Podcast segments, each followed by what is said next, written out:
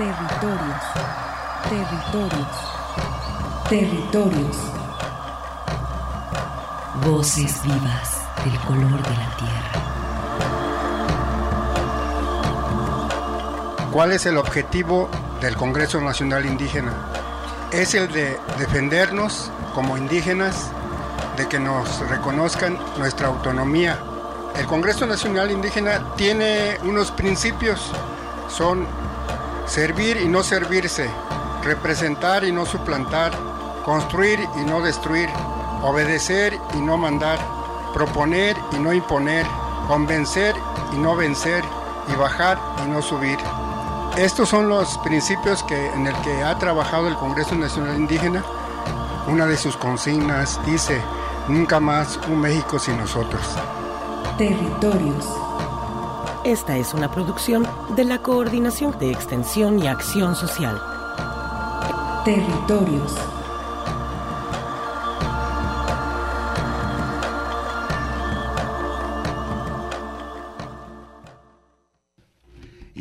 Excelente mediodía tengan todos ustedes, estimados radio escuchas. Bienvenidos a este espacio radio, radiofónico Territorios, voces vivas del color de la, de la tierra. Mi nombre es Armando Abreu y es un gusto para mí estar en estos micrófonos y darles la bienvenida a este programa dedicado a los pueblos y culturas originarias de Jalisco, México y el mundo. Le damos también la bienvenida aquí a cabina a la compañera Acue, quien se encuentra con nosotros. Hola, muy buenas tardes. Bienvenidos a su programa Territorios. Y la compañera Itzel, también prestadora del servicio social. Hola, muy buen día. Bien, buen día, le mandamos un saludo desde acá al compañero Arturo Espinosa, quien se encuentra en el norte del país atendiendo precisamente unos eventos que nos va a platicar casi inmediatamente. No sin antes, eh, permítanme saludar a la unidad de apoyo a las comunidades indígenas, a la UASI, así también como a eh, toda la extensión de Radio Universidad de Guadalajara que se mantiene tendiendo puentes con las comunidades indígenas a través de este programa. Saludamos a la Sierra Norte del estado de Jalisco, Quiacune y a todo el territorio virrárica, eh, así como a las comunidades originarias que se encuentran en el sur del estado de Jalisco, allá en Tuxpan, y toda la Sierra de Manantlán. Asimismo, saludamos a la comunidad indígena Coca de Mezcala de la Asunción y a su mítica isla. Saludamos también a los pueblos originarios migrantes que viven en esta zona metropolitana de Guadalajara y eh, pues que desde hace tiempo ya radican aquí a todos los purépechas, soques, triquis, eh, nahuas, eh, otomís, ñañús, mixtecos, cocas, en fin, a todos ellos saludos, así como a las instituciones, organizaciones que están en este momento dedicándose a luchar y a eh, perseguir la reivindicación de los derechos sociales y culturales y lingüísticos de los pueblos originarios. Pero bueno, en este momento vamos a ir a un enlace con el compañero Arturo Espinosa. Arturo, muy buenas tardes en vivo en tu programa Territorio. Saludos. Saludos, saludos para toda la audiencia. Eh, pues bueno, desde acá, desde Saltillo, Coahuila, estamos en este momento a espaldas exactamente del Palacio de Gobierno del Estado, en una plaza que, bueno, tiene ese, ese símbolo de, eh, pues, la conquista. Está un español, está un indígena y un fraile. Eh, estamos acá desde Saltillo, pues eh, mandando un saludo primero que nada a toda la red radio y principalmente Radio Universidad de Guadalajara por su, su 48 aniversario, Armando. Creo que estamos de festejos en estos días allí en la estación. Así es, pues bueno, ayer también se reunió la comunidad aquí de la radio para hacer ese festejo y pues enhorabuena, como cada año, no hay que olvidar eh, este, este cumpleaños de la radio, que pues ya es uh, icónica en esta ciudad de Guadalajara, desde sus comienzos a través de las décadas, siempre se ha manifestado como una radio eh, pues universitaria, alternativa y que bueno, también presenta programas como este donde damos información que de repente no se maneja en los medios públicos. Pues como mencionas, un gustazo y un honor, como siempre, estar ante estos micrófonos. Y pues eh, fíjate, reportándote un poco de lo que andamos haciendo acá, estamos en la 33, seaba, es bueno, la eh, tercer asamblea de la Red México, la red de televisiones y radiodifusoras educativas y culturales del país, que pues eh, con beneplácito, uno de los programas en los que también participamos, Canto de Sensontles, pues recibió un reconocimiento de parte de esta gran red de medios públicos que eh, para alegría nuestra también encontramos mucha afinidad con muchos medios que están realizando esta labor de llevar el, el, conocimiento y la cultura, las lenguas de nuestros pueblos de América Latina, no solo del país, ya que pues también vino representación de Colombia, de eh, gente de la BBC de Londres, América Latina, eh, de Chile, en fin, hay, eh, pues bueno, te digo, estamos entre eh, muchos compañeros que como nosotros allá en Radio Universidad de Guadalajara, pues hacemos radio pública, radio universitaria y pues muy contentos de estar en este encuentro, en esta trigésimo eh, tercera asamblea. No, pues la verdad, los felicitamos mucho, Arturo, enhorabuena y también para bien. Eh, hace algunos años me acuerdo que cuando la explotación eh, o la explosión, más bien dicho, de todos los otros medios alternativos, parecía que la radio, eh, pues ahí se hablaba de, de cosas tristes, que ya andaba en los finales y sin embargo vemos que al contrario, la, la radio se sigue produciendo, ahora también con los podcasts se sigue reproduciendo la información y bueno, eh, también con lo que nos da la red Boca de Polen, que nos enseña que se puede mandar información de aquí para allá, que se le puede dar un marco, aunque sea en otra ciudad, aunque estés en otra ciudad, entender lo que eh, suceden en otras latitudes y bueno, de esa manera también unificar este, pues esta fraternidad que como planeta tenemos, ¿no? Sí, y te menciono que ha sido muy productivo eh, este encuentro entre emisoras que pues tienen esta vocación directamente de llevar lo educativo y lo cultural a nuestra gente. Creo que eh, es un gran acierto lo que estamos haciendo. Eh, sé que todas las emisoras que estamos bajo estos, estos sistemas públicos, pues hay carencias, hay, este, pues, bueno, eh, cuestiones que siempre eh, nos pasan, pero también hay mucha voluntad por resolver las cosas y principalmente por, eh, como te menciono, que esta red siga creciendo, que se siga fortaleciendo y que los contenidos principalmente pues lleguen al público en general eh, con esta misión pues de difundir la cultura y los valores y la educación, ¿no? Que creo que es, como menciono, muy acertado el trabajo que se viene realizando entre esta red y por supuesto que Radio Universidad y el Canal 44 también son parte de ella.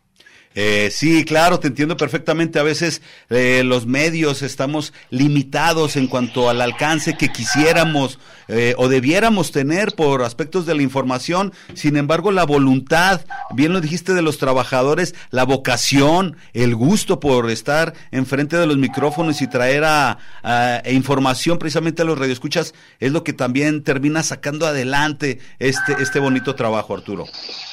Así es, pues Armando, eh, hace unos momentos antes de entrar aquí a, a, la emisora me preguntaron, me hablaron precisamente de Radio Chapingo para eh, continuar con las retransmisiones que también se hacen de este programa por allá. Eh, te digo, creo que eh, pues esta red de medios es, es una red de radios hermanas por allí. En algún momento también lo mencionábamos cuando colaborábamos también con Radio UNAM, pues es es un gran privilegio estar eh, y pertenecer a esta red y también, eh, pues te digo, muy orgulloso por llevar este tipo de contenidos a las audiencias. No, pues felicidades Arturo, enhorabuena y bueno, esperemos que ya eh, también la siguiente semana tenerte por acá enfrente de los micrófonos para también seguir haciendo el trabajo eh, constante acá de territorios. Seguro que sí, espero también llevar información de lo que estamos recabando aquí, algunos audios y producciones que hemos podido establecer con emisoras de Tabasco, de Chiapas, de Sinaloa, en fin, eh, te digo, ha estado muy, pues, con muchos trabajos en esta, esta semana la asamblea, pero pues muy contentos. Y pues Armando también, eh, pues aquí a la expectativa de también la información que se está generando allá en el centro del país con esta marcha birrárica por la dignidad y la recuperación del territorio de San Sebastián, Teponahuaxtlán, que pues ya llegó caminando hasta la Ciudad de México. Sí, Arturo, así es precisamente. También aquí está Agüe, quien ha eh, constantemente seguido la nota. ¿Algún comentario, Agüe, con Arturo en este sentido? Hola, Arturo. Eh, Pues nada, aquí estamos para ofrecer la información. Desgraciadamente, pues el día de ayer no, no pudieron recibir a la caravana, pero vamos a estar en espera en los próximos días.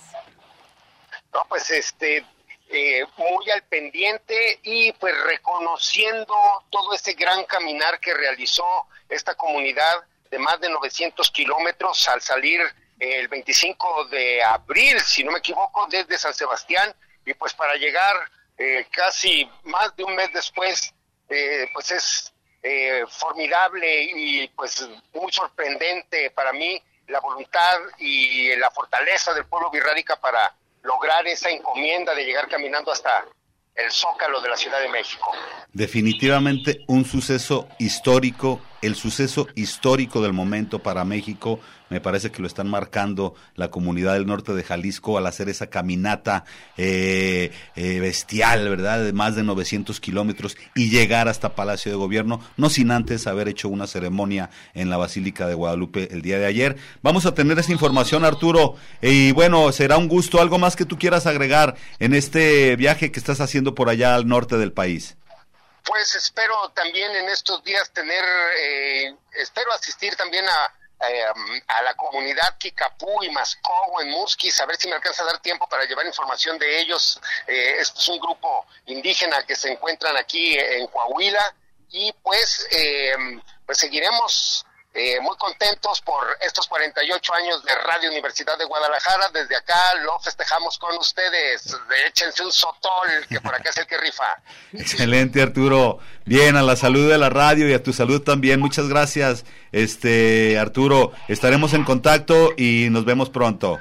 Seguro que sí, un abrazo para todos ahí en cabina, a la gente que está operando también un abrazo y pues para todo todo el equipo de Red Radio Universidad, felicitaciones, un abrazo desde acá. Excelente, muchísimas gracias. Eh, gracias Arturo y en este momento lo despedimos, muchísimas gracias al buen Arturo Espinosa que se encuentra trabajando y saludamos también en estos momentos al buen Alejandro que se encuentra acá en los controles haciendo posible la emisión de este programa y bueno, efectivamente durante este programa tendremos esta información de la comunidad eh, birrárica que ya está plantada por fin en el Zócalo. Eh, no le abrieron, sin embargo, el siguiente lunes van a eh, tocar la puerta, seguramente se va a poner buena esa mañanera. Eh, pero antes vamos con esta información que tiene que ver con la unidad de apoyo a las comunidades indígenas, donde la compañera Ruth y el compañero Miguel han estado trabajando en la preparatoria número 8 y 16 respectivamente en las semanas culturales, ofreciendo la presencia de los pueblos originarios, eh, sus costumbres, sus tradiciones y sus artesanías en los patios centrales. Vamos a escuchar esta entrevista que les hicimos a Ruth y a Miguel de la Unidad de Apoyo a las Comunidades Indígenas. Con los dos, con los dos compañeros nos encontramos esta mañana en la Guasi con el compañero Miguel Gómez y la compañera Ruth, compañeros de la Unidad de Apoyo a las Comunidades Indígenas y bueno, quienes acaban de cerrar dos semanas culturales en diferentes momentos, una en la preparatoria número 8 y otra en la preparatoria número 16. Sí, gracias Armando. Pues básicamente estas dos semanas forman parte de, un seguimiento de actividades de acuerdo de colaboración con dichas preparatorias, donde se busca acercar a la comunidad universitaria información, formación y conocimiento acerca de las culturas originarias, en este caso en la prepa 16 y en la prepa 8 como nueva forma de, de, intervención en la prepa 16, aunque ya habíamos tenido por ahí un año anterior, este, ya se logró firmar un acuerdo de colaboración, entonces estaremos participando de manera permanente con ellos también en sus semanas culturales. Eh, Miguel, si nos quisieras comentar tú también un poquito acerca de, de estas semanas culturales. Pues sí, en la 8 es eh, la preparatoria donde hemos venido trabajando de manera permanente en las semanas culturales. Sin embargo, también hay otro proyecto que queremos trabajar un poquito más con el cuerpo académico en cuestiones en la temática, ¿no? De visibilizar también con los profesores de los pueblos y originarios, ¿no? Y en la prepa 16, pues es la primera ocasión, aunque hemos venido trabajando en las cuestiones de exposiciones y en esta ocasión trabajamos un poquito más también en lo que es el taller de de la cultura otomí y en este caso también el taller de la lengua celtal con los alumnos y la verdad que nos venimos satisfechos a concluir estas actividades. Hay una buena aceptación de los alumnos que eso es lo que más nos interesa a nosotros, que también tengan esa aceptación de estos temas ¿no? que estamos abordando aquí desde la unidad y en la prepa 8 también hay una buena aceptación de los alumnos que creo que ese es un punto muy importante eh, al igual que los académicos también en otras ocasiones que hemos realizado algunos cursos, pues ven con buen ojo esta, esta temática, ¿no? Y que también ellos manifiestan, ¿no? De que sí hace falta abordar esta temática en torno a los pueblos originarios y creo que es muy importante y que la unidad también siga, continúa con estas actividades. Y hay otro proyecto también que está en camino con el SEM, ¿no? Que con el tiempo lo abordaremos después pero está en ese, en ese proceso de trabajar de manera permanente en el sistema de educación medio superior sobre estos temas de los pueblos originarios. Excelente. Eh, compañera Ruth, desde tu visión, ¿cómo hacer para desarrollar esta labor titánica de poder participar en las semanas culturales por parte de la UASI, pero no solo en dos preparatorias, sino que haya un número más de preparatorias donde pueda participar la UASI y también que esta participación sea recurrente, ya que eh, vamos a decir que sea anual y que se pueda quedar de una forma permanente para que precisamente los alumnos también puedan atender esta, esta formación eh, intercultural. Bueno, yo creo que la labor titánica está en el mismo sistema de la universidad, ¿no?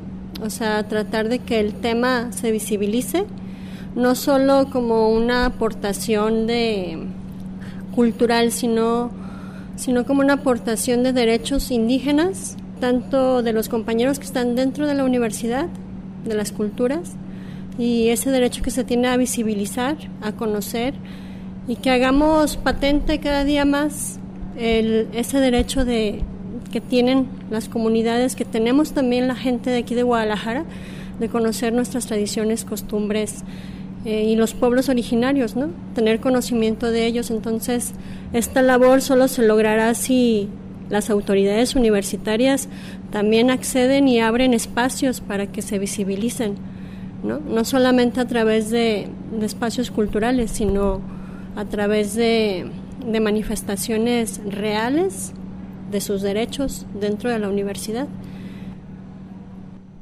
Excelente la importancia de que eh, las comunidades originarias estén presentes en la universidad, sean vistas, valoradas y reconocidas. Este ejercicio académico eh, que puede permitir la aceptación y, y puede terminar con la marginación, la exclusión, la discriminación, en fin, colaborar con muchos asuntos para poder aspirar a un mundo diferente. Pues sí, creo que es muy importante, ¿no? Entonces, lo que estamos realizando aquí en la, en la UASI, yo le llamo pincelada, sin embargo, pues sí, nos damos cuenta que es muy importante, ¿no? Quizá nosotros que tenemos este pequeño conocimiento de que existe una diversidad cultural, pues lo asimilamos, ¿no? Pero a las, a las y los compañeros que no han escuchado esta temática, pues vamos dejando esa pincelada, ¿no? Vamos dejando esa curiosidad de, de, querer, de que quieran conocer un poquito más sobre los pueblos originarios, ¿no? Entonces, eh, a través de eso, como dicen, cuando se genera la curiosidad, se empieza a investigar un poco más de, de, ese, de ese tema, pues va uno conociendo, ¿no? Por lo tanto, posiblemente a través de ello se va a ir no erradicando totalmente tal vez el racismo o la discriminación. Sin embargo, se va uno dando cuenta que sí existe una diversidad, que existen otros, a diferencia que uno, uno mismo. Algo que tú quisieras agregar, alguna observación en referencia a estos trabajos que se, que se desarrollan, que se hacen con mucho entusiasmo y que vemos que impactan en el alumnado y a los académicos maestros, pues también lo aceptan con agrado esta información. Sí, pues sobre todo, pues agradecer la apertura de las preparatorias, ¿no? Que han mostrado un interés para que llevemos a cabo estas actividades.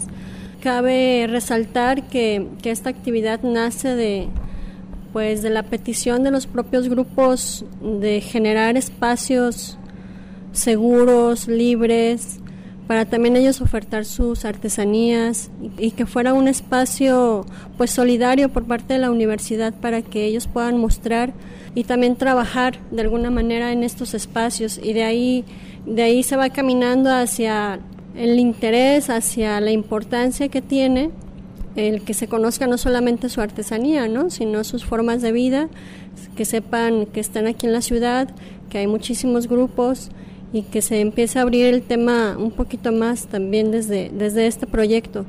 Hay mucha gente trabajando en favor de, de los pueblos, entonces nada más es un, pues un granito de arena para coadyuvar al conocimiento de los pueblos originarios y a reivindicar sus derechos en todas las áreas que se pueda hacer. Excelente, muchas gracias Ruth.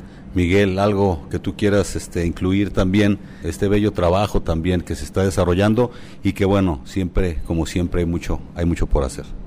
Todo es un equipo, creo, de trabajo y eso también nos motiva ¿no? a seguir desarrollando estas actividades y en las prepas también agradecerles también a ellos que nos han abierto estas puertas y que confían también en nosotros en los temas, en las propuestas que hemos planteado y, nos han dicho que lo hagamos ¿no? de manera conjunta y creo que ese es un gran avance y continuar y seguimos trabajando.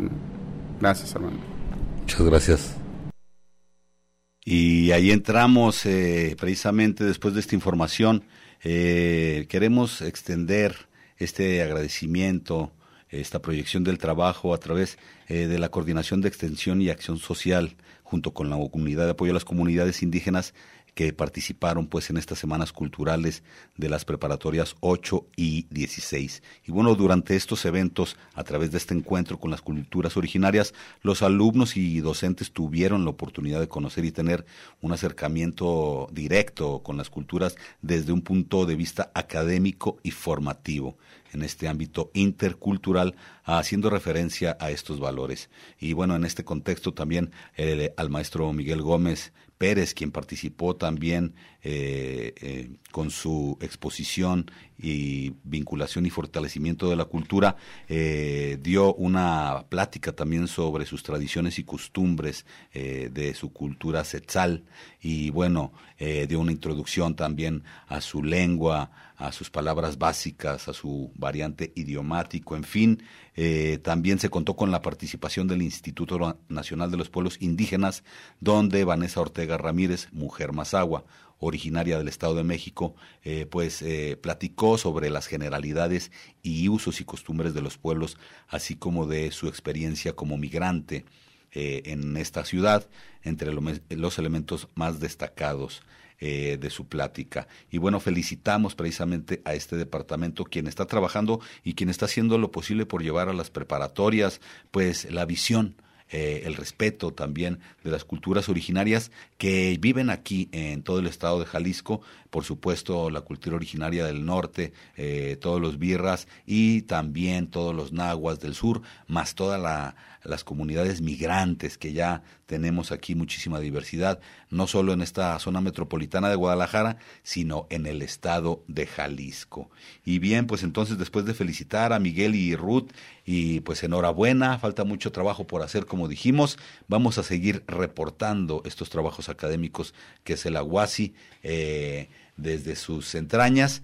Le mandamos un saludo y estamos a punto también de cambiar de información eh, precisamente Agüe, eh, antes de irnos a un corte, eh, darle un ligero bosquejo a, esta, a este momento histórico. Por excelencia, es el momento histórico que está viviendo México en el sentido social, en el sentido político. Esta caravana de más de 900 kilómetros a pie para exigir justicia territorial. Las comunidades originarias vemos la nobleza a través de esta cultura virrárica que con el paso, el paso constante, el paso profundo, no de uno, no de dos, de casi 200 representantes, eh, quienes ahorita ya están enfrente del Palacio Nacional, para pues eh, tocarle la puerta a este gran edificio y que sean escuchados en su petición.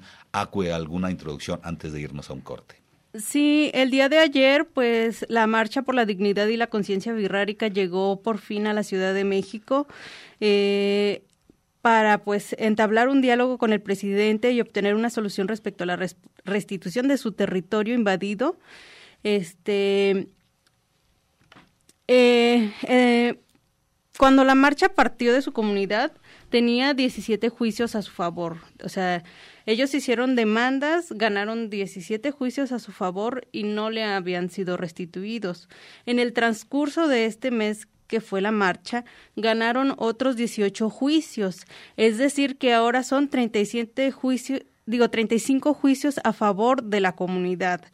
Entonces, este, pues, eh, aún el motivo es el doble, ¿no? El doble, este, en este tiempo, pues, se recuperó, bueno, ganaron 18 juicios más y eh, se está hablando de ya 35 juicios a favor. Entonces, ahora eh, digamos, en el, 2000, en el 2007 la comunidad interpuso 47 juicios para recuperar alrededor de 10.500 hectáreas. El 22 de septiembre del 2016 se ejecutó forzosamente la primera restitución. En esta primera restitución, pues se violaron los derechos humanos de la comunidad, puesto que no se brindaron la seguridad necesaria ni se, ni se garantizó el Estado de Derecho, se puso en riesgo al mismo tribunal, a las personas, a, los periodistas, este, y bueno, eh, posterior a esto surgieron amenazas amenazas este contra el pueblo birrárica porque pues ellos querían recuperar ellos querían ejecutar los juicios que ya tenían ganado. Sin embargo, pues no se pudo por este tipo de, de violencias, ¿no? Entonces, este, a partir del 2017 eh, solicitaron la presencia del presidente Enrique Peña Nieto sin obtener una respuesta por parte de él. Ahora, pues, eh, la comunidad decidió emprender este viaje, esta marcha a pie, este, para dialogar con el actual presidente Andrés Manuel López Obrador y obtener la justicia, sobre todo la devolución de su territorio y así saldar esa deuda histórica que existe con los birraritarios. Ahí está, compañeros, esta, esta breve lectura de todos estos casos que tienen decenas de años, eh, eh, para empezar, sin resolverse, y una vez que se resuelven, que la justicia ya está vista a través eh, pues de todos los documentos oficiales que se deben de respetar y se deben de ejecutar, pues es momento que no hay justicia. Los birraritarios no pueden gozar de este territorio y es por eso esta histórica marcha que se está viviendo en este momento, que ahorita está enfrente del Zócalo. Así es. Cabe destacar, pues, que eh, el problema surge eh, a partir de la resolución presidencial que fue en 1953, eh, en el que el gobierno comenzó a dar títulos sobre un territorio que pertenecía a la comunidad de San Sebastián y que entonces se volvió una invasión, ¿no? Porque hay algunas personas que dicen que el título es verídico, o sea, el título de propiedad que tienen los posesionarios este, irregulares se supone que es de verdad, ¿no? Sin embargo, como existe el título virreinal que fue otorgado en 1718, esto es lo que le da el derecho a la comunidad birrárica de que ese territorio es de la comunidad birrárica y no de los que llegaron después, ¿no? Entonces, ¿sí? Sí, entonces, bueno, eh, es por eso también que en este momento se está exigiendo que el gobierno federal intervenga, eh, principalmente pues que el presidente dé una solución cara a cara, porque pues es una responsabilidad del Estado mexicano. Eh, respetar las tierras y el territorio que le corresponde a la comunidad birrárica de San Sebastián y además poner este garantizar a través de los tres niveles de gobierno que las ejecuciones se realicen. Eh, el gobierno federal es el único que en este caso podría solucionar este problema y bueno, como ya habíamos hablado, pues una vía alternativa pueden ser las indemnizaciones. Sin embargo, este, pues eh, en este momento, pues la caravana no ha sido recibida. Eh, vamos a esperar al lunes a ver si, si reciben a la caravana y si no, pues ya este, estuvieron comentando el día de ayer eh, las autoridades de San Sebastián que van a tomar pues otras medidas, ¿no? Este, asimismo, pues también eh, el abogado ayer en una rueda de prensa este, dijo que eh, pues primero tiene que ser el Estado mexicano el que tenga que solucionar esto, ¿no? La protesta es un derecho de la comunidad.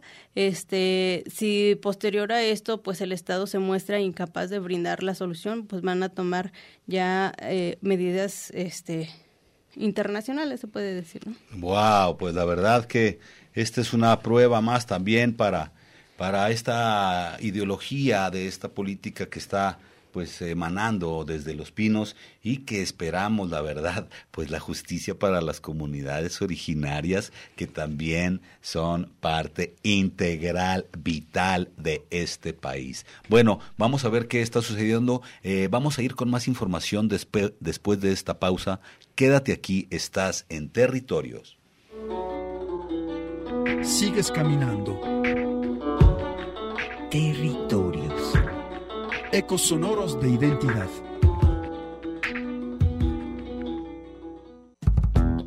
Territorios. Un espacio para la comunicación sin fronteras.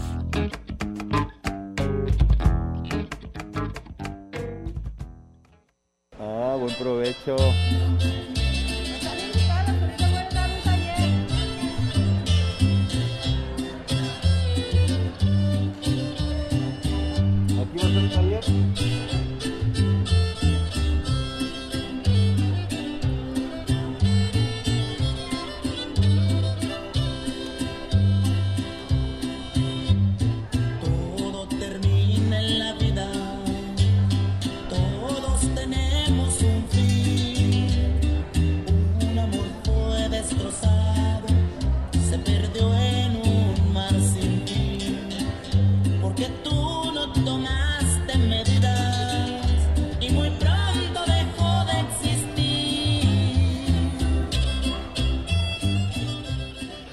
Regresamos aquí a cabina con este huichol musical. Este, y les mandamos desde aquí, desde esta cabina les mandamos toda la fuerza, eh, todo el apoyo, eh, moral, sentimental, a esa comunidad que está ahí enfrente del palacio en este momento desarrollando esta petición histórica, esta marcha que ya la lograron, más de 900 kilómetros desde su comunidad, eh, casi 200 eh, personas marchando para pedir esta justicia. Jalisco, Zacatecas, Michoacán y después la Ciudad de México, una epopeya, la verdad, histórica, digna que quede en los libros para que vean que las comunidades indígenas originarias están hechas de verdad, que tienen su historia, su cultura. Una vez, una vez más nos vuelven, nos vuelven a demostrar este poder del cual son capaces. Y vamos con esta información que nos va a leer la compañera también. Itzel, gracias Itzel. Bueno, para hablar desde el aspecto cultural de, los Guraritari, desde la tierra está vista por ellos como un sujeto que es madre tierra, Tatei Yurineka, no como un objeto que se vende, razón por la cual por la que defienden su territorio. Es la que los arrulla, la que les da de comer, como la manifiesta Juventilo Carrillo, integrante de la caravana. El Consejo Regional Guirárica se pronunció desde mayo y exige que el Estado mexicano asegure la recuperación del territorio en estricta observancia desde el Estado de Derecho que debe prevalecer, ofreciendo las más pertinentes y, y garantizando la seguridad para la realización de las ejecuciones en pro de la comunidad de San Sebastián y Tuxpan, de los municipios de Mezquitic y Bolaños, Jalisco. Asimismo, se pronunciará en el Consejo Indígena de Gobierno el 13 de mayo y la Red de Abogados Indígenas.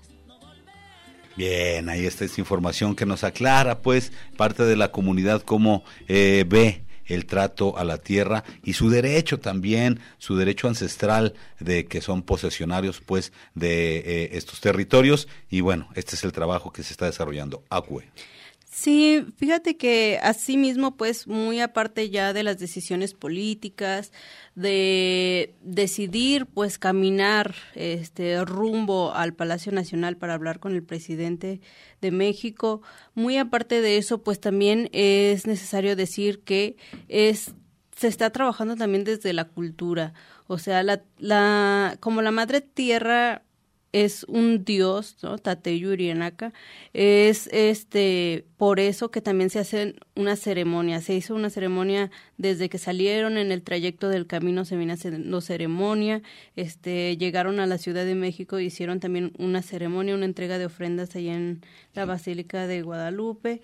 Y este pues eh, se puede decir que este asunto de la tierra no es solamente eh, como se dice, material, ¿no? Sino es también sagrado, es sagrado para el pueblo virrárica, este, entonces pues ellos no pueden regresar sin una respuesta, porque pues ellos están manteniendo un diálogo constante con las deidades, asimismo pues eh, cabe mencionar pues que eh, pues ellos han dejado a sus familias, sus familias también están haciendo trabajo ceremonial, están ayunando para poder este entablar este diálogo con el presidente. Entonces, pues esperamos que, pues, eh, el lunes, eh, esperamos que se puedan abrir esas puertas, ¿no? y que estemos equivocados, ¿no? Ojalá que estemos equivocados y no exista pues la discriminación, la omisión una vez más, ¿no? Este por el Estado mexicano. Esperamos estar equivocados y esperamos que se pueda entablar pues este diálogo con el presidente y pues que este esfuerzo que ha hecho la comunidad virrárica de caminar este en el pavimento, en el sol, bajo la lluvia, este en pues con la con todo lo que esto implica, ¿no? Este quedándose a descansar en la carretera, a buscar un lugar donde dormir, este, pues todo este esfuerzo valga la pena, ¿no? Eh, y pues eh, recordando una vez más, pues eh, quiero mencionar pues que la, la, extensión que se está reclamando pues son 10.500 hectáreas, este, del lado de, de Guajimic, del lado de Guajimic, municipio de La Yesca, Nayarit, y también 800 hectáreas de un lugar denominado El Triángulo que se encuentra en Puente de Camutlán, del mismo municipio de La Yesca, Nayarit. Entonces, pues, eh, como menciono, pues ellos ya hicieron la demanda, hicieron el juicio, ganaron ya, ya tienen sentencias a favor estos juicios, ¿no? Solamente falta que les entreguen la tierra y pues que el Estado mexicano brinde y garantice estas ejecuciones, estas devoluciones. Y también vamos a ver que, bueno, con este trabajo integral que están haciendo toda la, comunidad birrárica particularmente, eh, como bien dijiste, tiene que ver con lo espiritual, con lo geográfico, eh, las familias acá también están rezando. Esperemos que tenga resultados y, eh, también sin quererlo mencionar, vamos a ver la posición del, del, Estado mayor en referencia a las comunidades originarias, porque vamos a recordar que, bueno, esta es una petición eh, que se está haciendo desde hace ya años. Eh, para empezar, el, el gobierno del Estado de Jalisco, pues se supo lavar las manos, no pudo solucionar esto, la aventó allá al Palacio Federal y a su vez vamos a ver también el Palacio Federal cómo trata este tipo de asuntos, eh, como, como decimos, la comunidad birrárica llega con toda la razón de la ley a su favor. Entonces vamos a ver cuál es la posición y en referencia a eso también veremos eh, o se podrá ver cuál es la posición en referencia a las comunidades originarias de todo México. Y bueno, eh, también vamos a comentar que estas ceremonias precisamente que hacen las comunidades es eh, para estar estableciendo este contacto con los dioses y pues hacer una referencia espiritual ellos mismos. Ellos eh, no se saben solos, eh, se saben en referencia a un mundo eh, concreto que, que está lleno pues de seres, de seres especiales, de seres universales, que son los que nos permiten, los que permiten la vida, Agüe. Así es, pues es también parte de la cosmogonía birrárica. Eh, pues anteriormente nuestros antepasados, ellos caminaron los lugares sagrados. Eh, existen cinco principales lugares sagrados eh, que son como en puntos cardinales. está en el norte, pues se encuentra Cerro, ¿cómo se llama? Está... Mm, se encuentra Jaura Manaca, ajá, en Cerro Gordo, Durango. Este, en el poniente se encuentra Tatey Jaramara, que es en San Blas Nayarit, la isla del Rey. En el sur se encuentra Rapa Villemeta, eh, la isla de los Alacranes, aquí en Chapala, Jalisco. En el oriente se encuentra Viricuta, eh, ahí en Red de 14 eh, en San Luis Potosí. Y en el centro se encuentra Tecata en Santa Catarina, Cuescombatitlán, que es una de nuestras comunidades.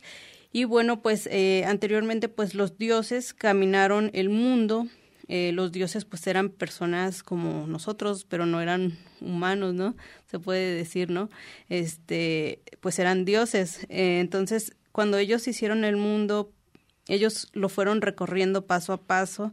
En cada lugar se fue quedando cierta persona, este, para cuidar ese punto cardinal. Y esta marcha, pues, es una recreación de cierto modo, ¿no? De este caminar que hicieron los dioses. Es eh, como el sacrificio también mismo que hicieron los dioses. Entonces, pues es por eso que se hace a pie. También anteriormente, pues nuestros abuelos así caminaron los lugares sagrados para entregar las ofrendas. Esto también pues forma parte de una ceremonia lo que están haciendo el pueblo virrárica. No nada más es una manifestación, también es una ceremonia en sí misma y pues este esperamos pues que que tenga buenos resultados. Bien, y pues claro, en su interés está precisamente rescatar a estos territorios comunitarios y como bien dijiste hace rato, no son para su explotación, no son para su degeneración, no son para venta ni cultivo, simplemente es por la, eh, el amor el respeto a la madre tierra y porque también eh, saben reconocer que ahí es precisamente donde se puede generar y formar y repetir la cultura. Solo en el territorio es donde se puede multiplicar, desarrollar la fiesta y tenerla los elementos para venerar. Y bien, vamos en este momento, si te parece, Agüe, antes de cerrar con el programa y con la información, eh, vamos con la compañera María del Rosario Agustina Escobedo, eh, quien se encuentra en estos momentos en el teléfono. Ella es líder purépecha y también es líder de los habitantes que fueron desalojados hace ya un mes. Ayer se cumplió un mes de este desalojo allá en la colonia La Floresta y quienes ayer fueron a entregar un pliego petitorio ahí al edificio del Congreso del Estado de Jalisco. Eh, un saludo para ti, María del Rosario. Hola, buenas tardes, Armando. Muchísimas gracias por recibir la llamada. Es un gusto para mí que estés en este programa y que le platiques a todo el auditorio que cómo va su caso eh, a este un mes ya de este desalojo forzado, de esta destrucción de casas y bueno, eh, cómo van los asuntos por allá, qué les dijeron y sobre todo también a qué fueron ayer al Congreso del Estado. Bueno, principalmente pues queremos agradecer por, por darnos este espacio donde pues nos hacemos escuchar. Y pues sí, así es como lo mencionas, ayer fuimos a entregar un pliego petitorio. Este, fuimos pues al, al municipio ya entregamos uno, se lo entregamos a, al señor eh, nos está dando seguimiento más bien el señor Salvador Villafeo. Bien. Y este, nosotros al Estado pues lo hemos visto muy calladito, ¿no? Eh, no se ha hecho presente y pues nosotros lo que queremos es que se haga presente también el Estado porque pues a la hora de que vinieron a derribar los hogares y pues todo el daño que hicieron, sí. para eso pues sí estuvieron pues muy, trabajaron en conjunto.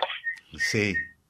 Y ahora eso es lo mismo que estamos pidiendo, que trabajen en conjunto para dar solución pues a los daños que ya hicieron. Eh, ¿Alrededor de cuántas familias fueron afectadas por este desalojo forzado, este Rosario? Eh, se contabilizaron 70 casas, pero entre estas 70 casas, pues no todas las personas están peleando pues sus derechos, ¿no? Algunos pues eran de pueblos originarios y pues entonces algunos decidieron pues regresar a sus pueblos y no los hemos podido localizar. Sí, bueno, después de esta tragedia, que te avienten ahora sí que prácticamente a la calle o a alguno de los albergues que estaban ofreciendo lejos de tus lugares de trabajo, ahí como para que comiences una nueva vida en un albergue, pues como que tampoco es una opción a tomar muy bien en cuenta, ¿no?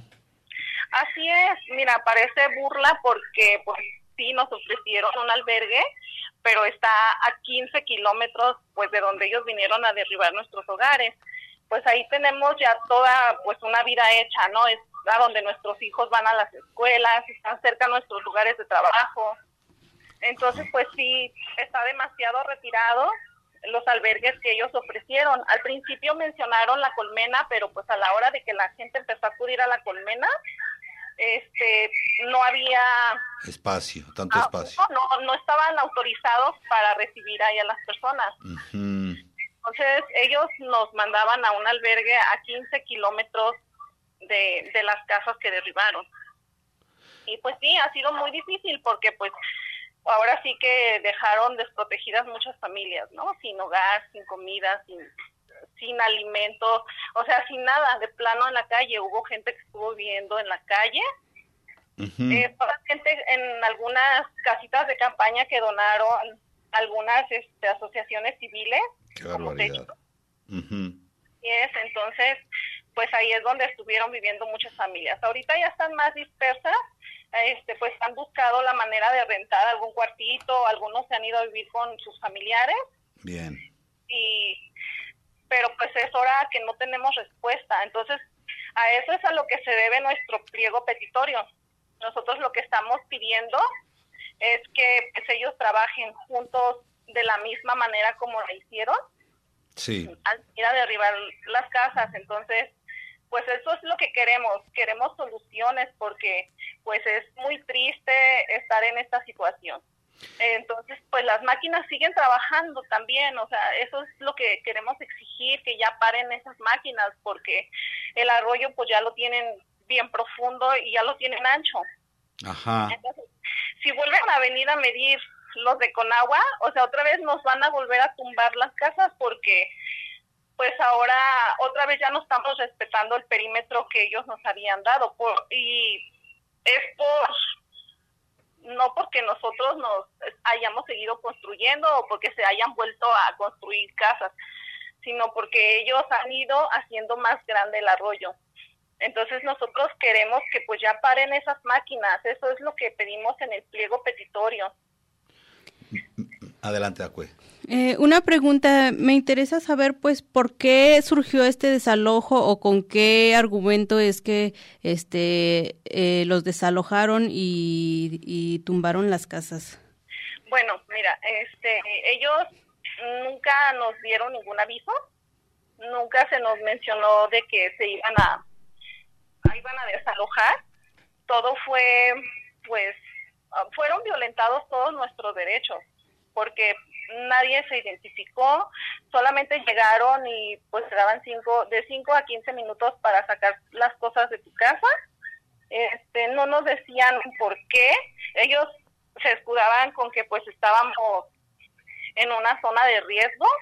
Según ellos estaban evitando inundaciones para el temporal de lluvia, siendo que nosotros tenemos 12 años viviendo ahí y nunca nos hemos inundado. Las colonias vecinas son las que sufren inundaciones, que es la colonia Carlos Rivera Cebes y la colonia Miramar. Nosotros nunca nos hemos inundado. Tenemos 12 años viviendo ahí y nunca pues nunca nos ha afectado, o sea, la lluvia nunca nos ha afectado, ellos están diciendo que afectados, nosotros no somos afectados, fuimos dañados por ellos. Eh, estimada Rosario, eh, digamos, eh, las oficinas aquí de los derechos humanos Jalisco eh, los están acompañando, están arropando este pliego petitorio. Ayer no se presentó nadie de derechos humanos con nosotros. Eh, eh, ellos también, el día del desalojo forzoso, ellos dijeron que estaban presentes, pero fueron omisos. O sea, no, no, no hicieron nada por nadie, ni siquiera, bueno, nosotros al menos no los vimos no sé si estaban por el otro lado de las vallas, porque pues ahora sí que estuvimos privados de nuestra libertad el día del desalojo. Wow. Sí. Estuvieron todas las corporaciones, entonces pues todos nuestros derechos fueron violentados porque hubo gente enferma. Eh, eh, ahora sí, derribaban tu casa y te dejaban bajo el sol, fueran niños, mujeres embarazadas, personas enfermas, personas de la tercera edad, ellos estuvieron pasando sus botellas de agua y las personas sin desayunar, sin comer y bajo el sol todo el día. Y todavía sin un hogar. Qué horrible. La verdad, qué, qué terror, qué espanto y que bueno, también haya sido esto una un movimiento que venga desde arriba señalado ahí por las eh, pues, por, pues, por el municipio y por otras instancias que tiene el poder de hacer esto, pero eh, pues bueno, la, ciudad, la ciudadanía sigue eh, pues representando su batalla, esta, esta letanía, este, eh, este, vamos a decir, este mal, ¿verdad? Que hay que estar llevando los petitorios, no hay respuesta, pues esperemos que les den alguna respuesta. Vamos a seguir también con el caso, a ver cuál es el trato que se les da para tomarlo en cuenta también. Y bueno, estimada Rosario, algo que tú desees agregar en referencia a esta a este desalojo forzado. Pues nada más quisiera agregar que, bueno, agradecer a todas las personas que nos están acompañando en esta batalla, porque pues es muy complicado porque pues estamos peleando contra el gobierno, ¿no? Entonces, pues sí, es muy complicado y quiero agradecer a todas las personas, especialmente a la señora Gabriela Juárez Piña. Eh, ella viene de la UASI y pues la UDG hasta ahorita nos ha estado acompañando y pues queremos agradecer eso. Excelente. A, ella y también a los de asociaciones civiles que han estado haciéndonos fuerte.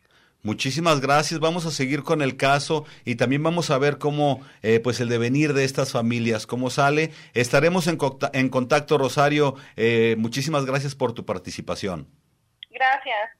Muchísimas gracias, buenas tardes. Le damos eh, las gracias a la compañera María del Rosario Agustín Escobedo. Y bueno, vamos a seguir también con eh, esta información que pues está también preocupando a, a, 70 familias de esta ciudad. Y bien, compañeras, estamos casi por salir, no sin antes eh, pues poner el dedo así, ahora sí que en la llaga, en este momento histórico que está viviendo el país, con esta caminata de más de 900 kilómetros donde la comunidad birrárica Virraritari, perdón, está pues exigiendo la justicia de estos este pues ya juicios que están dados a su favor. Aucue. Así es, este, pues eh, el lunes estamos en espera de lo que suceda. El martes creo que ya se van a tomar otras este, decisiones y bueno, pues el próximo sábado estaremos aquí ofreciendo más información. Esperemos que se resuelva y pues que pues ahora sí que indignante todo lo que está pasando a nuestro alrededor, tanto aquí en, en la zona metropolitana de Guadalajara como es allá en la Ciudad de México con nuestros compañeros birraritari y pues es triste, ¿no? Porque se ve toda la intención, se ve pues sí, toda la intención de solo servir a sus intereses particulares. Eh, no servir a, a, la, a la gente, sino a sus propios intereses, ¿no? Es una, es una pena y una lástima y pues esperemos que puedan las instancias competentes puedan intervenir y se pueda dar solución a estas problemáticas. Y bueno, la verdad que especular es muy sencillo. Sin embargo, la realidad de eh, en este momento es que la comunidad está eh, enfrente de las puertas del palacio. Eh, es un fin de semana, suponemos que a lo mejor pues eh, no hay quien los reciba, podemos suponer. Sin embargo, el lunes, el lunes es un día activo para todo mundo. Ese día no va a existir ningún pretexto. Inclusive todos sabemos que desde las 7 de la mañana, por la conferencia matutina eh, que ofrece el presidente, pues ya hay actividades. Entonces, yo pienso que se va a poner bien, ahora sí como dicen, se va a poner bien la matutina. No hay que dejarle de echar un ojo a este momento y pues les mandamos una porra, una fuerza eh, a toda la comunidad eh, birrárica que está ahorita por allá, dando la cara por ellos y por todos los indígenas de México, me atrevería a decir, porque son los que están ahorita en este momento postrados exigiendo eh, de manera justa, enfrente del Palacio Nacional, pues esta justicia. Eh, bueno, pues parece ser que estamos ya al borde del término del programa. Eh, nos despedimos no sin antes mandarle un saludo a Arturo Espinosa, precisamente que está ya en el norte del estado trabajando duro para este programa y otros espacios radiofónicos donde también se manifiesta. Eh, mandamos un saludo a la comunidad Virraritari que se encuentra en estos momentos en el Palacio y también a todas las demás comunidades que viven en esta zona metropolitana de Guadalajara que también están persiguiendo sus derechos lingüísticos, culturales y tradicionales. Les mandamos un saludo. Acue, algunas palabras para despedirnos. Pues solamente agradecer, muchísimas gracias, este, eh, pues que la justicia llegue pronto a todos los que la estamos pasando mal en este momento, asimismo nuestros compañeros de aquí de, de las colonias este, que desalojaron, pues un saludo, un abrazo fraternal y pues ánimo. Ánimo, ahí estamos a las órdenes. Itzel, algunas palabras para despedirnos. Pues muchas gracias por escucharnos y sí, también mucho ánimo que tanto nuestros compas wixárikas como las personas desalojadas encuentren unas que esté favorable hacia ellos, porque bueno, al final de cuentas lo único que todos queremos es vivir. Es vivir, vivir, vivir feliz, con justicia, vivir sanos, vivir plenos, en paz. Y bueno, pues les mandamos un saludo desde esta cabina. Muchas gracias por haber escuchado este programa. Quédate aquí, estás en la programación de Radio Universidad de Guadalajara. Territorios, territorios, territorios. Voces vivas del color de la tierra. El Congreso Nacional Indígena tiene unos principios, son servir y no servirse, representar y no suplantar, construir y no destruir, obedecer y no mandar, proponer y no imponer, convencer y no vencer, y bajar y no subir. Una de sus consignas dice, nunca más un México sin nosotros. Los esperamos nuevamente el próximo sábado a las 12 del día Agradecemos el favor de su atención y sigan escuchando Red Radio Universidad de Guadalajara. Territorios.